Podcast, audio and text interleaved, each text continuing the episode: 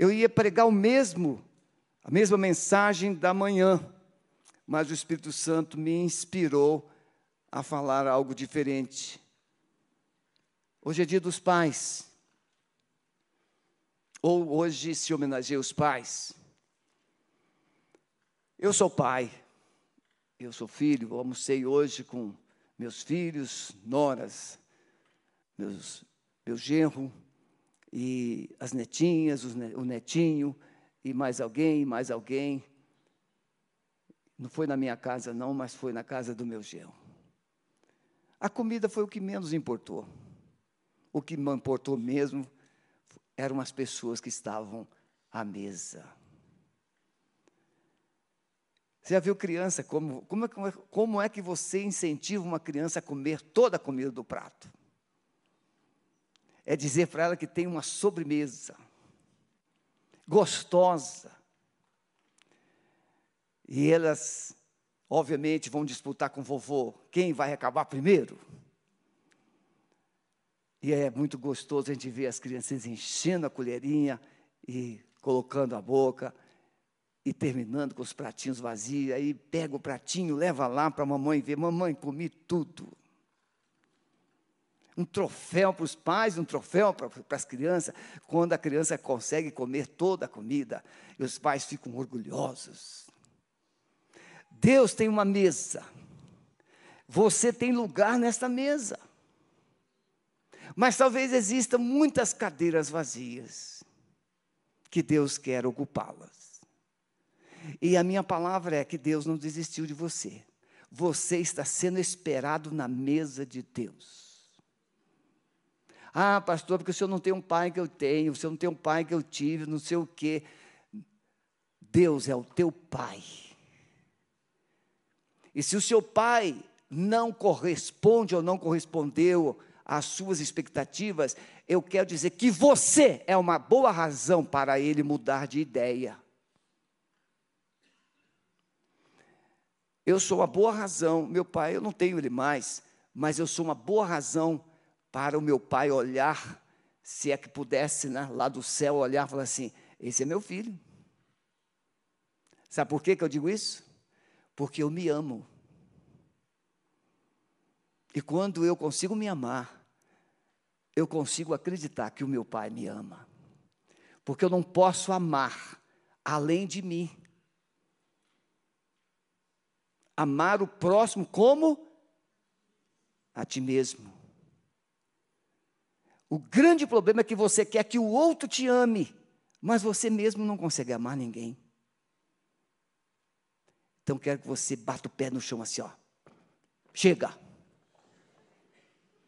Chega de biquinho, chega de pirraça, chega de engano, chega. Eu vou me amar. Ainda que o mundo não me ame, mas Deus me ama, e se Deus me ama, eu também quero me amar. E aí eu me abraço.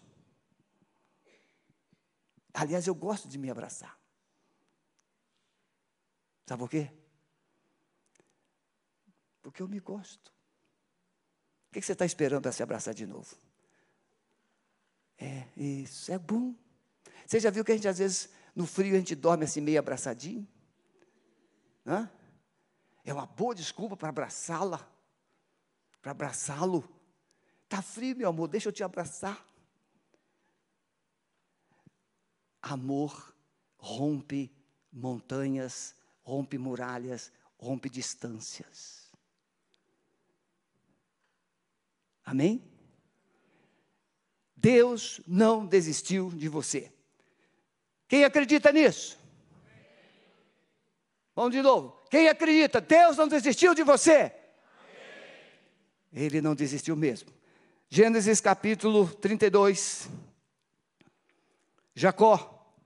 E levantou-se aquela mesma noite e tomou as suas mulheres, suas servas, seus onze filhos e passou o val de Jaboque.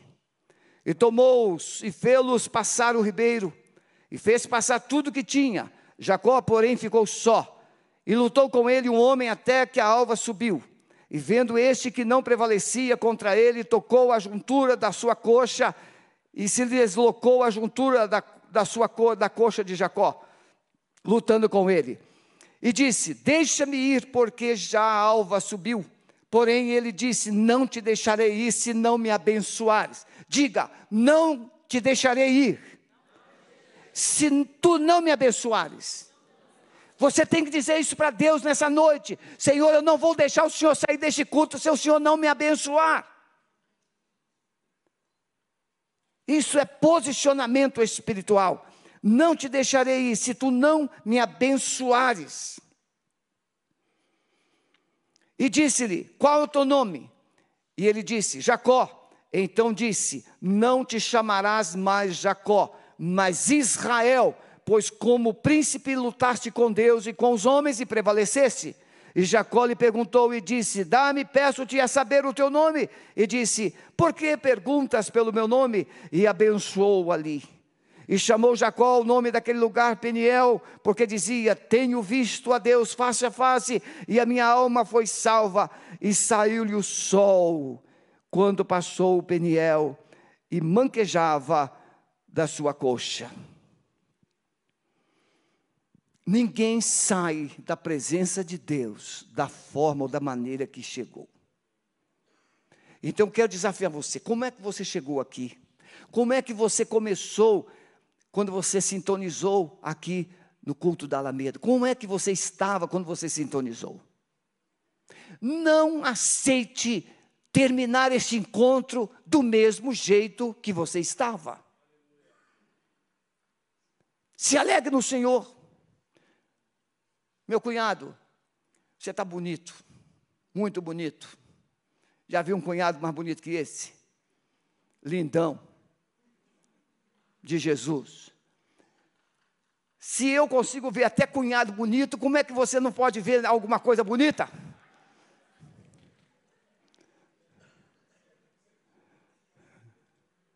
O meu sogro tem 94 anos ele não, não gostava muito do estilo do meu concunhado, não. Claro, meu concunhado não era ainda concunhado, ele era um desconhecido, ou meio conhecido, ou mais ou menos conhecido. E aí eu cheguei com meu concunhado, que estava de olho na minha cunhada. Eu cheguei lá, levei ele para almoçar com a gente sem convidar e sem avisar. Eu sempre fui assim. Cheguei lá com aquele baita daquele afrodescendente. Tem que falar assim, né? Mas eu gostaria de falar outra coisa. E aí, ele é mais ou menos parecido com o pastor Maurício, assim. E aí o meu sogro olhou para aquele bitelão e ficou assim, eu falei assim, ó, esse aqui é melhor do que muitos branquelos. Ele vai fazer parte dessa família. Casou com a minha cunhada. E gerou a minha sobrinha linda, que vai se casar agora dia 10. E você foi convidado para o casamento, 10 de setembro, aqui. Mas, pastor, o senhor nem me conhece. Está convidado. Bem, eu estou convidando para cerimônia. Jantar é outra coisa. Jantar é outra coisa. Pode jantar onde você quiser. A cerimônia é aqui. Não é verdade? Esse negócio de dar janta, irmãos, eu já falei, casamento da minha filha, meu Deus do céu, é um prejuízo tremendo. Você convida 200, aparece 270. Não tem como dizer que não. Ah, hoje não, hoje tem mais cuidado. Tem lá uma lista, tem o, o, o, o cerimonial. Deixa eu ver se você está na lista. Meu Deus, é até constrangedor você chegar num lugar e a pessoa quer ver se você está na lista. Olha para mim, você acha que eu tô, tenho cara de penetra? Não é verdade? A gente fica até constrangido, mas infelizmente tem que ter. Porque o negócio, o curitibano, o negócio, tudo arrumadinho, tudo direitinho.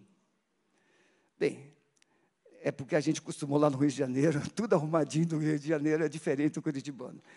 Depois de viver suas fugas e medos, suas crises, perdas na casa de Labão, Jacó ouve a voz de Deus.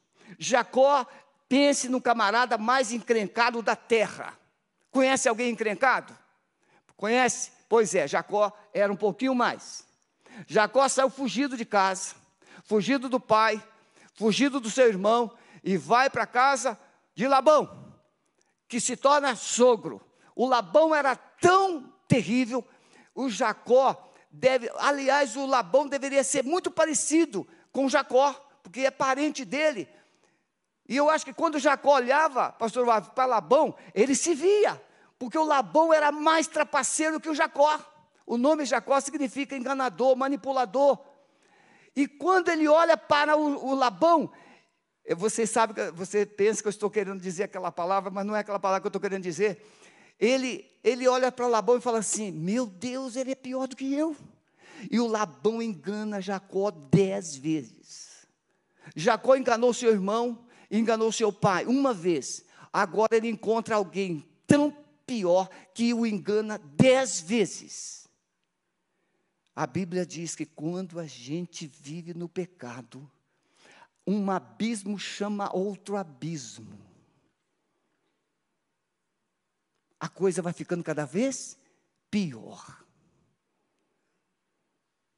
Só que Deus colocou Labão na frente de Jacó para fazê-lo sentir, experimentar a dor que ele causara no outro. Porque a gente pensa que a pimenta só arde no nosso olho. No olho do outro, não. Arde no olho do outro também. As brincadeiras, as, as brincadeiras ruins machuca. Você machuca o outro também. Então, Jacó, fugitivo, ele passa 20 anos na casa de Labão. E o Labão engana. Irmãos, eu não quero viajar, não, mas a, a, a, o Labão era tão terrível que o Jacó ele trabalha sete anos por Raquel. E quando ele acorda, ele está com Lia. O cara não era fraco, não. Imagine, Ricardo, a decepção do Jacó. Ele deu um grito: O que é que você fez comigo? Eu, eu trabalhei sete anos por Raquel. Mas o Labão, numa cara de pau, assim, não, trabalha mais sete anos eu te dou a outra também. Ele teve que trabalhar 14 anos. Quem está solteiro aqui? Levante a mão. Tenha vergonha, não? Isso. Mais aqui. Tem um montão de carinha jovem aqui, ficam com medo assim, não vou fazer mal a vocês, não vou fazer. Veja, gente solteira hoje está disposta a trabalhar, a fazer que sacrifício em favor do amado ou da amada. Olha, meninas, vocês gostariam de ter encontrado um Jacó desse, né? 14 anos. Trabalhar para o sogro. 14 anos. Para ter a Raquel. É muito amor. É muito amor. E ele trabalhou 14 anos por Raquel. E aí depois ele trabalhou mais seis anos totalizando 20 anos, aquele sogro explorou o Jacó. Mas Deus estava no controle. Deus não esqueceu dele, Deus não desistiu dele. Ele fugiu, mas Deus não desistiu. Ele fugiu, mas ele não ficou longe. Ele fugiu, mas Deus não o abandonou.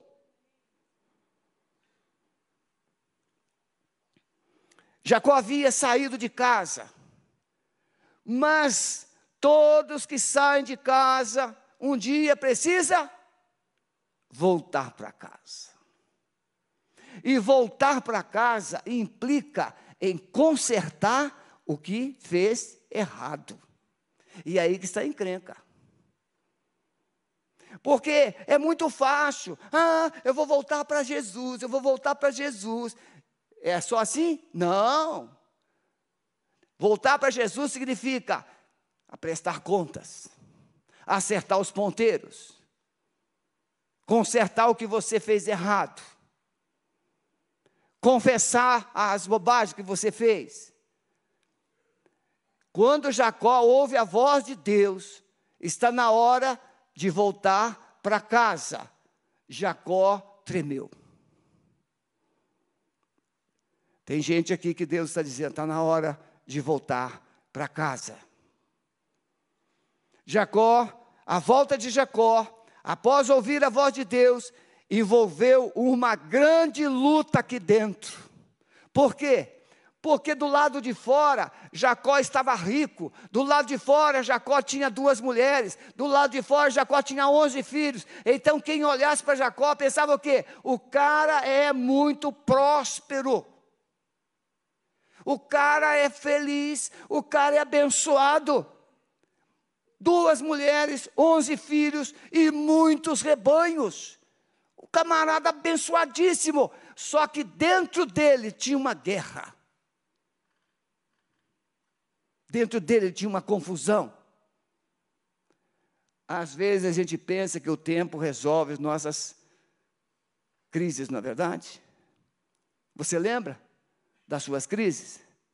Pode passar um ano, dois anos, dez anos, mas está lá, a memória. Então, quando Jacó ouve Deus dizer assim: está na hora, junta tudo para casa. O medo de se encontrar com seu irmão. E o medo, a vergonha de olhar nos olhos do seu pai. Vinte anos fugindo. Não precisa de você levantar a mão. Quanto tempo você está fugindo de alguém? Quanto tempo? Pode estar fugindo de Deus, quem aqui lembra daquela série, O Fugitivo, o médico? É, os, os vovozinhos né, de cabeça branco lembram, né? Aquela série O Fugitivo. Tem novas versões. Não lembra não, Abson? Fugitivo? Tem certeza? Ele fugiu, ele fugiu, ele fugiu por algo que não cometeu. Mas tem gente que está fugindo por algo que fez. Chegou o momento de você parar de fugir. Chegou o momento de você parar de se esconder. Chegou o momento de você resolver o seu passado. Então Deus tem propósitos que precisam se cumprir, mas antes dos propósitos se realizarem, Deus precisa tratar do seu coração. Porque o problema com Deus não é a sua face. Ele pode te dar uma face bela, ele pode te dar um corpo bonito, forte, ele pode. Mas o, o grande problema é o seu coração. Diz a Bíblia que tudo que fala a boca está cheio o coração. Mas a Bíblia diz que o coração é enganoso. Você pode falar o que não é verdade, porque o seu coração está mentindo. E aí, como é que estão as coisas? Tudo bem. E aí, sua família? Joia. Tudo bem. Seu coração é enganoso. Primeira coisa que eu quero destacar nesta noite, nessa palavra, Deus não desistiu de você. É entender que, mesmo em meio às lutas e perdas, Deus está trabalhando, agindo em seu favor. Talvez você nem acredite nisso. Como é que Deus pode estar agindo, trabalhando em meu favor, se a minha vida está uma bagunça? É, é assim mesmo. Você já viu? Como é que a diarista faz na sua casa para colocar tudo em ordem depois? Já viu? Tira o sofá. Quando, como é que um homem varre a casa, meus irmãos? Não estou falando, eu vou poupar as mulheres, porque as mulheres, hum, não, posso, não posso fazer uma coisa dessa com as mulheres.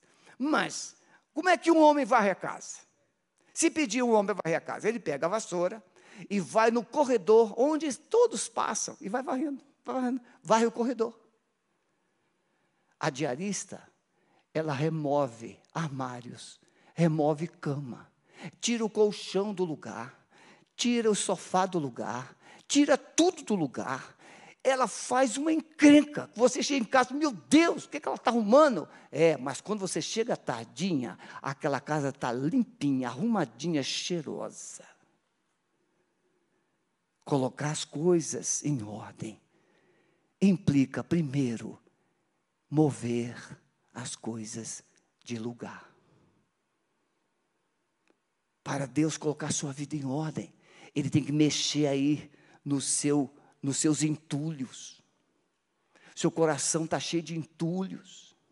Você não é depósito de entulho. Você não é caçamba. Você não é lixeira, mas está aí. Tem que remover, tem que tirar, tem que jogar fora. Então, antes de Deus agir em seu favor, Ele precisa agir em você. Tirar aquilo que não faz parte dos propósitos dele. Como é que Deus tira a mentira do coração de Jacó? Como é que Deus tira o engano do coração de Jacó? Como é que Deus tira as suas manipulações? Deus fez com que ele lidasse 20 anos com um pior do que ele. E aí ele sentiu peso da mentira, o peso do engano, o peso da manipulação, o peso de ser enganado. E agora, o que ele mais quer é resolver o passado. Mas você já percebeu que resolver o passado é complicado. Vergonha, dor, medo. O que, que vão pensar de mim? Vamos lá. Durante 20 anos, Labão explorou então Jacó, mas Deus o protegeu e o fez prosperar. Você mesmo não consegue entender como é que você conquistou vitórias, sendo tão ruim como é. Irmãos, aqui para a gente, vamos ser honestos. Como é que Deus consegue nos abençoar, a gente sendo tão ruim, tão desobediente? Como é que Deus consegue nos abençoar? Simplesmente pelo fato de nos amar. Pode ver, o filho, filho chega em casa, ele quer a camisa passada, ele quer a roupa passada. O filho chega em casa, quer a comidinha na mão, na prato, ou então na a mesa, comidinha gostosa, aquela comidinha. E a mamãe faz, a mamãe faz, a mamãe faz. A mamãe faz, prepara. E chega então o dia das mães. E aí alguém estava em uma loja e escutou dois rapazes conversando. É, eu tenho que comprar um presente para a velha. Afinal de contas, é dia das mães.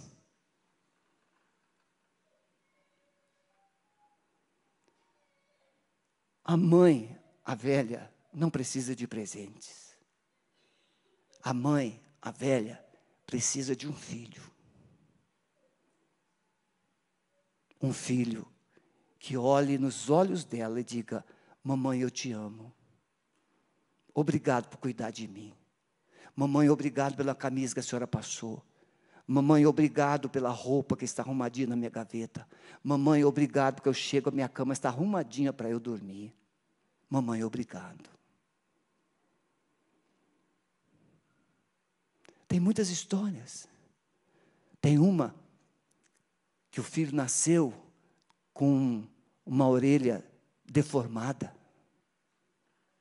E a mãe, secretamente, conversou com uma equipe médica e financiou uma cirurgia de transplante, tirou parte da sua orelha e colocou no filho. Aquele filho estudou, estudou, estudou e se tornou um cirurgião famoso. Saiu do país. É uma ilustração. E de repente ele recebe um telefonema. Sua mãe está muito doente. Venha depressa. Aquele filho saiu de casa, nunca ligou, nunca retornou, nunca mandou um cartão no dia das mães. E quando ele retorna, a mãe já tinha morrido. E ele chega no velório e de forma providencial, ele começa a mexer nos cabelos da mãe e de repente ele percebe que uma orelha faltava um pedaço. E aí ele chama alguém mais conhecido da família, assim, mas o que, aconteceu com minha mãe? Ela tem uma orelha pela metade. E essa pessoa não sabia que era o filho que tinha recebido. Então ela, ela disse assim: ele disse assim, a mãe, ela deu essa parte da orelha para o filho dela.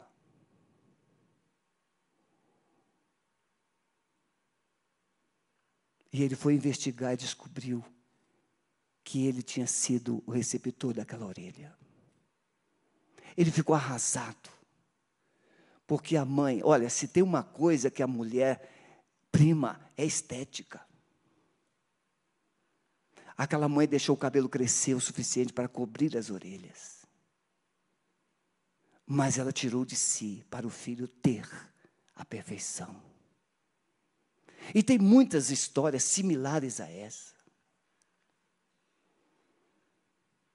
Mas hoje é dia dos pais.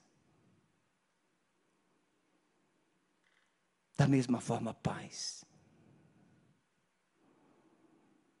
Deus tem colocado pessoas na nossa vida para cuidar de nós, para nos prover, para nos sustentar.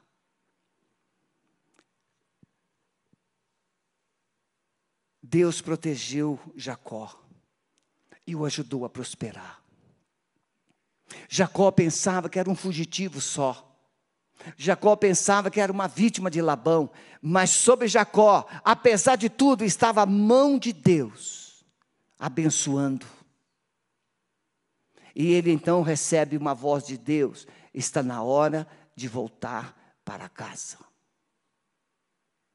Pai, Deus está dizendo: está na hora de voltar para casa. Podemos confiar em Deus em todo o tempo, pois Ele é fiel e cuida dos seus filhos. Se o Senhor não edificar a casa, em vão trabalham os que edificam. Inútil vos será levantar de madrugada, repousar tarde, comer pão de doze, pois assim Ele dá o pão, o sustento aos seus filhos enquanto eles dormem. Quantos filhos estão lá no seu colchão, na sua caminha quentinha, e os pais estão trabalhando para sustentar, pagar a escola,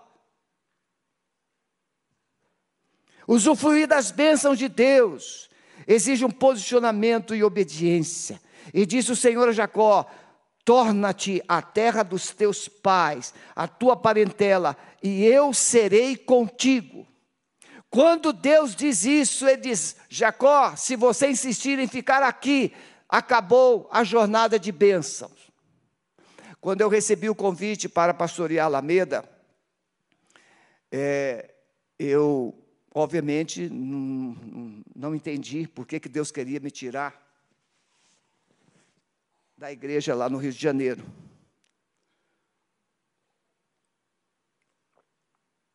Uma igreja boa, quase 1.200 membros.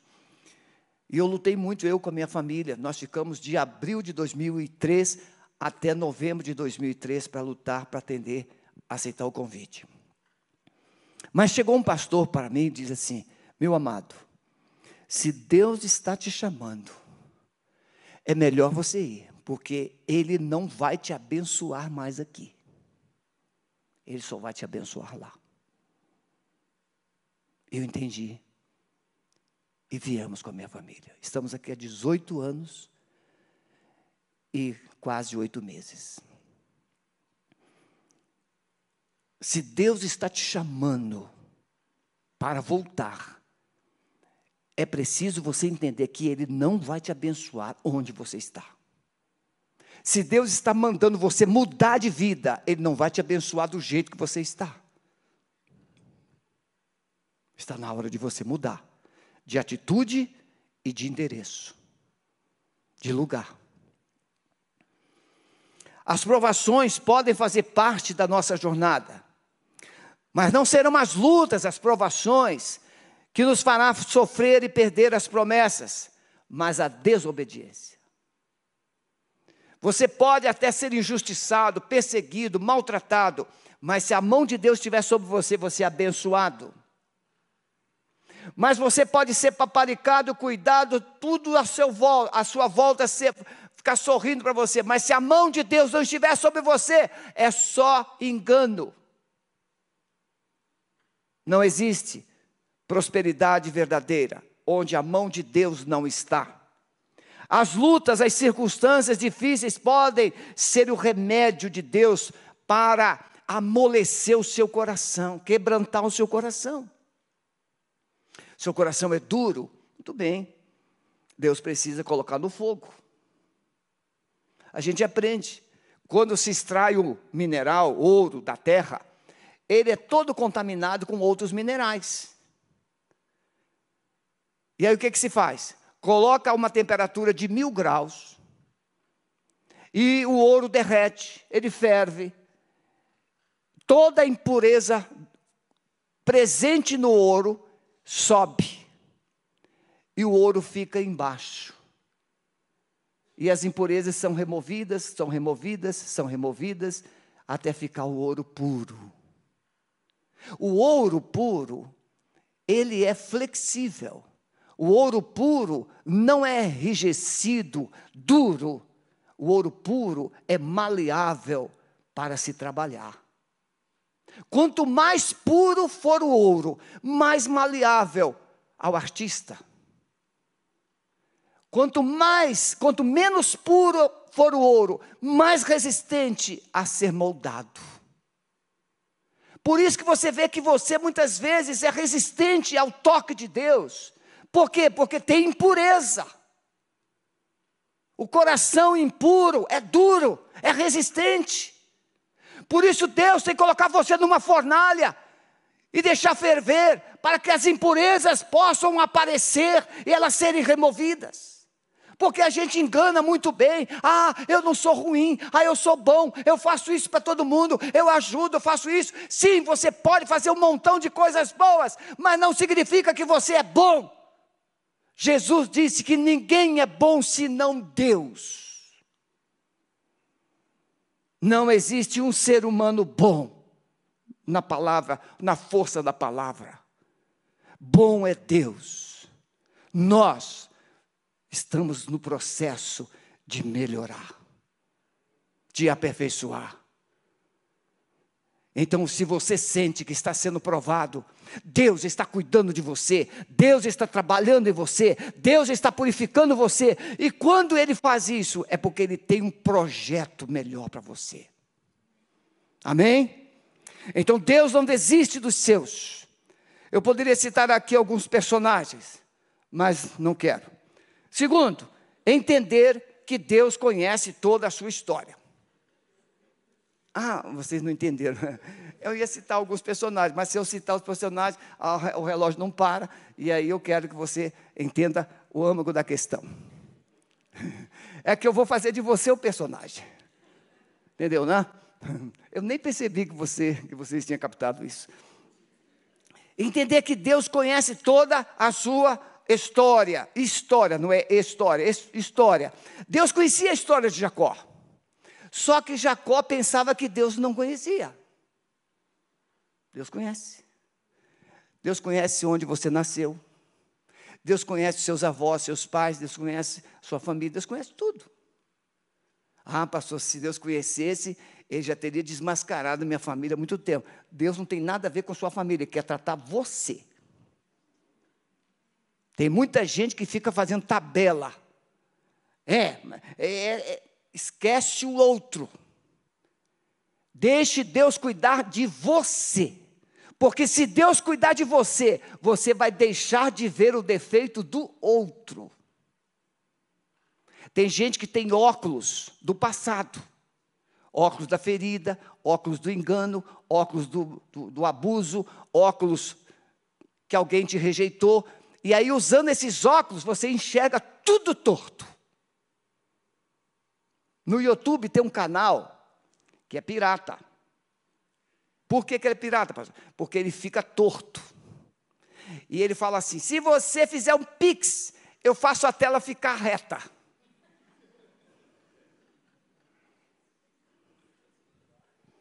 Ele está copiando a imagem que não é dele. Está lá. Principalmente no futebol. Eu assisto lá aquele canal. Fica torto. Faz um pix. E aparece lá um pix de dois centavos. São as pessoas que estão testando. Não muda nada. Muda nada. Só para você fazer esse pix. Deus conhece. Mas veja, você vê tudo torto, você vê tudo errado, você vê o erro na vida dos outros, mas você já viu uma pessoa cheia de amor? E aí eu volto para a mamãe, ou volto para o papai. Filho feio tem pai? Filho feio tem mamãe? A criancinha nasce e ela não é aquela coisa toda, você sabe disso. Mas todo mundo chega, ah, que coisa mais linda do mundo. Todos dizem a mesma coisa. Coisa mais linda do mundo. Todo bebê recém-nascido, irmão, não tem nem formato direito. Depois que vai limpando, vai esticando a pelinha, vai aparecendo os traços. E aí, a cara da mãe. É, pode ser até a cara da mãe. Mas não, não tem beleza ainda não. Mas por que, que os pais dizem que é a coisa mais linda do mundo? Porque os pais são cheios de amor por aquele bebezinho. Não importa os traços, não importa se ele vai é, é gordo ou magro, se teve dois quilos e meio ou quatro quilos, não importa. Os pais olham assim, é presente de Deus. Porque o coração de um pai, o coração de uma mãe, quando vê um filho, são derretidos de amor. Quando se ama, não enxerga defeito no outro. Por isso que quando o marido é apaixonado, a mulher não cozinha bem, mas ele elogia. E se você não, não elogia, meu amado, eu dá vontade de falar outra palavra também. Se você não elogia, vá lá no YouTube, aprenda a cozinhar e ajude a sua mulher.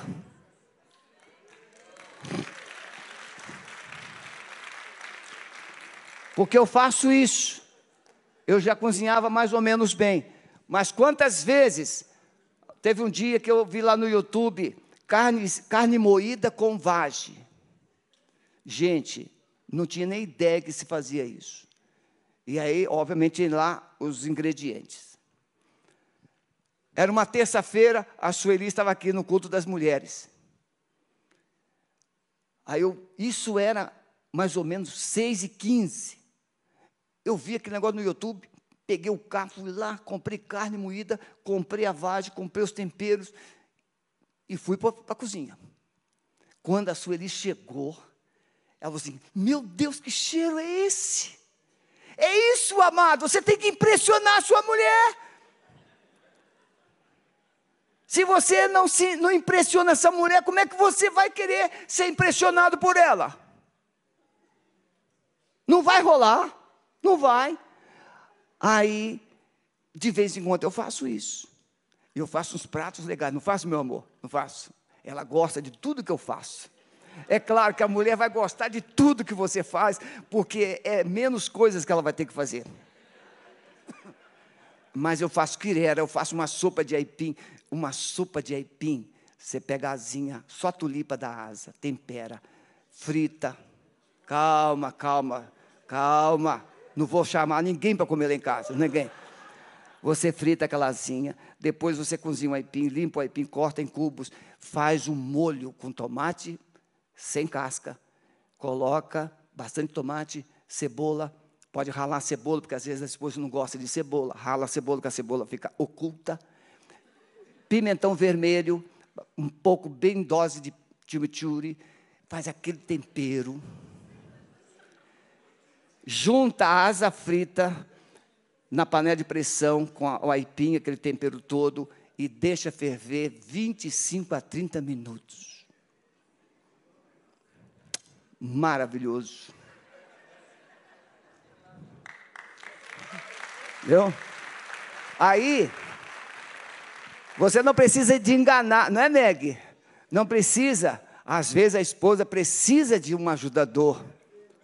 É, não vai ver coisa nenhuma, Alisson, vai ver coisa nenhuma. Isso é para minha esposa.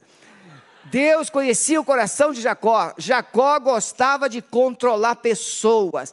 Se você gosta de controlar pessoas, saiba que Deus vai usar alguém para te controlar.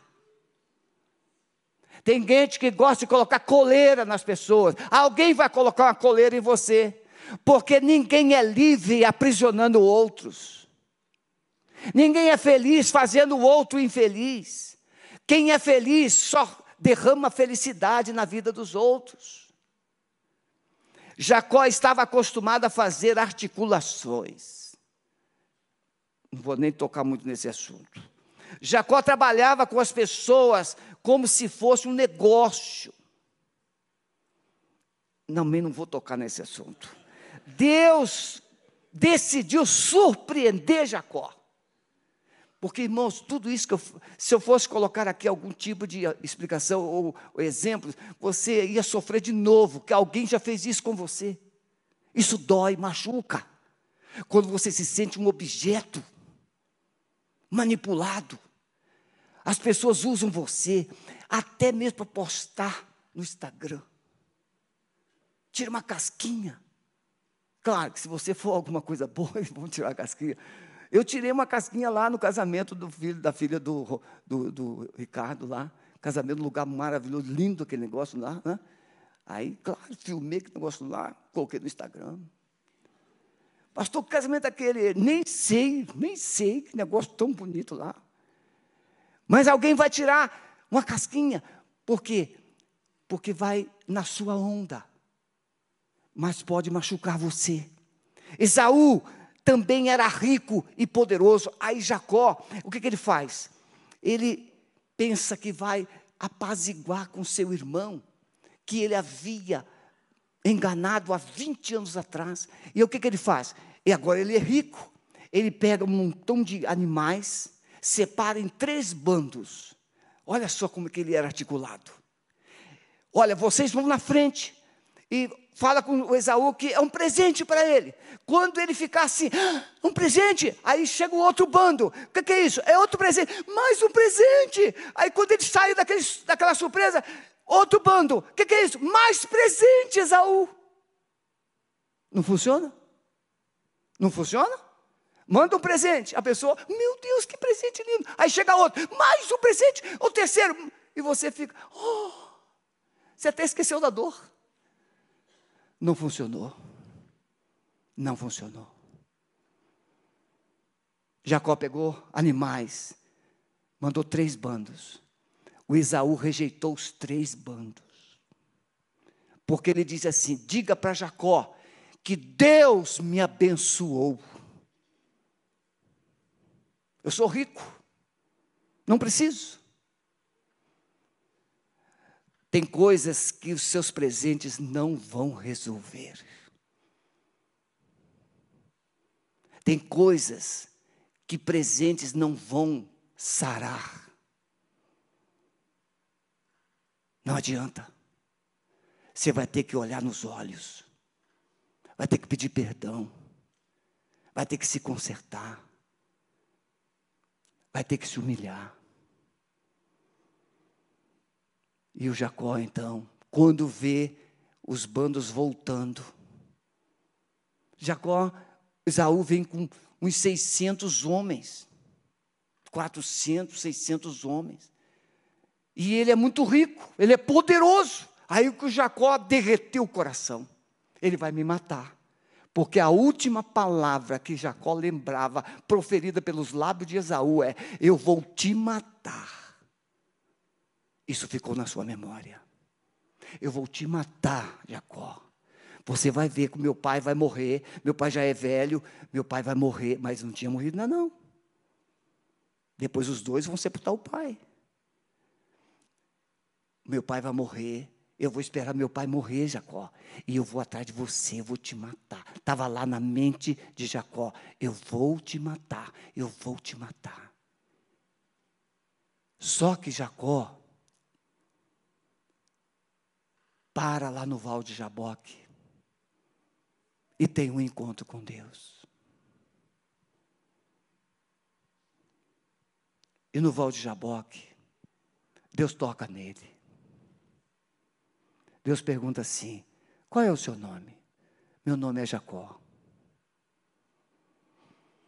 Então, a partir de hoje, você não vai se chamar mais Jacó. Você se chamará Israel. Você não será mais mentiroso. Você não será mais enganador. Você não será mais manipulador. Você não vai mais causar dor nas pessoas. agora você vai ser um príncipe de Deus. Israel. Porque você lutou com Deus e com os homens e prevaleceu. Meu irmão, não é lutar contra Deus, é lutar com Deus. Jacó não lutou contra, Jacó lutou com Deus. Contra o seu passado, contra a sua identidade deturpada. Você não vai conseguir vencer o seu passado sozinho. Você vai precisar da ajuda de Deus. Você não vai vencer a sua dor sozinho, você vai precisar da ajuda de Deus. E aí o Jacó vem, se ajoelha diante do seu irmão. E o Esaú, que era rústico, Esaú era rústico. O Esaú vem e se lança nos braços de Jacó, e os dois choram, os dois choram, os dois choram, os dois se beijam. Você está entendendo? Aonde há arrependimento, aonde há quebrantamento, aonde há presença de Deus, há transformação. O Jacó obedeceu a Deus, ele veio.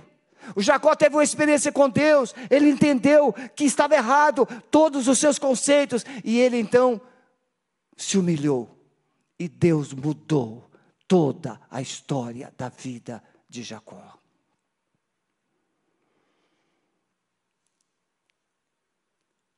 Deus ouve a oração de um coração que reconhece que precisa de ajuda e socorro. Eu já falei para Deus muitas madrugadas.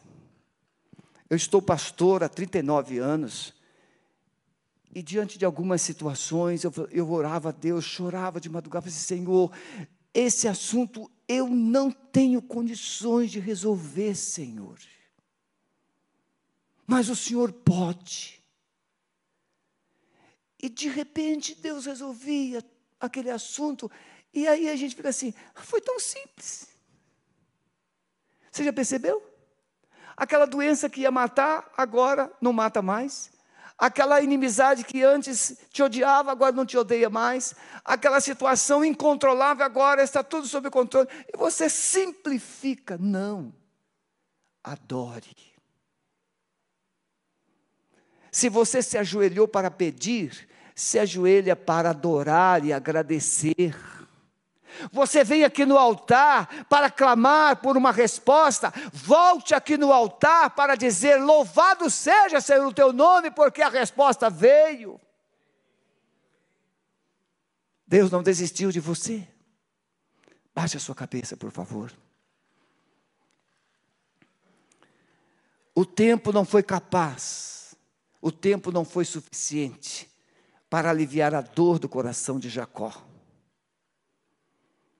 Deus está olhando para você, talvez nessa noite, vendo o seu fardo que você carrega, sua dor, o medo, o medo que Jacó carregava, de que Isaú o matasse, o seu sentimento de culpa por ele ter feito tanto mal para o seu irmão, e a sua fuga, que durara 20 anos. Por isso, nesta noite, eu quero desafiar você a entender que o amor de Deus jamais desistirá de você. Deus vai usar de todas as maneiras. Jacó era durão, mas Deus lutou com ele. Deus tem lutado com muita gente, Deus tem lutado com você. Ele tem usado intercessores fiéis, Ele tem levantado pessoas para orar por você, e Deus tem colocado até mesmo muralhas para fechar o seu caminho, para você parar e entender que Ele te ama. Deus precisou ferir Jacó para quebrantá-lo. O amor de Deus vai empregar todos os meios disponíveis para atrair você para junto dele. Ele vai quebrar a sua resistência de um jeito ou de outro. Ele quer restaurar o seu caráter, o seu nome, a sua história. Ele quer despertar sua consciência, para que o seu pecado não mais te aprisione. Ele quer tratar o seu coração, para mudar toda a sua história. Chegou a hora de parar de fugir e acertar as contas com Deus. E quem acerta as contas com Deus, acerta as contas com as pessoas. Deus não desistiu de você. Ele está te chamando para um encontro, como chamou Jacó. Você gostaria hoje de ter um encontro transformador com Deus? Pode sair do seu lugar, vem aqui à frente. Eu quero ter esse encontro transformador. Eu quero romper com o meu passado. Eu quero romper com a minha dor. Eu quero romper com tudo aquilo que tem me aprisionado e me feito sofrer. Vamos ficar todos em pé? Pessoas que se sentem feridas por alguém. Você sente que foi abandonado, foi deixado, foi enganado, foi vítima de um engano cruel. Está na hora de você vir e deixar Deus tratar esse passado no seu coração. Não resista. O seu coração você conhece. E você sabe que precisa de um toque de Deus nesta noite. Saia corajosamente, deixe o Espírito Santo tocar a sua vida. Pode vir em nome de Jesus. Ele quer mudar sua história, mudar sua identidade, mudar seu coração. Ele não vai mudar o que você não confessar. Ele não vai mudar o que você não entregar. Ele não vai mudar o que você não admitir. Pode vir. Muito bem. A igreja, por favor, erga as mãos.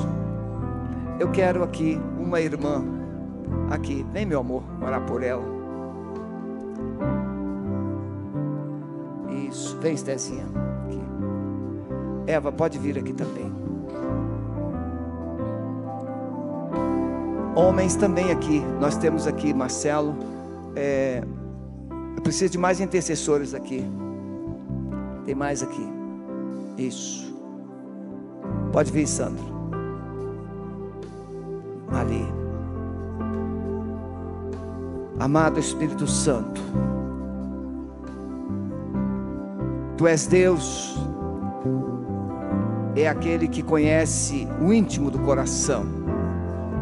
Tem corações aqui que foram feridos por palavras, traumatizados por experiências ruins, enganos, manipulações. Mas nesta noite, nós decidimos crer que o Peniel do Senhor está acontecendo aqui. Uma unção de cura, uma unção de restauração. Corações estão sendo sarados, histórias, histórias estão sendo mudadas.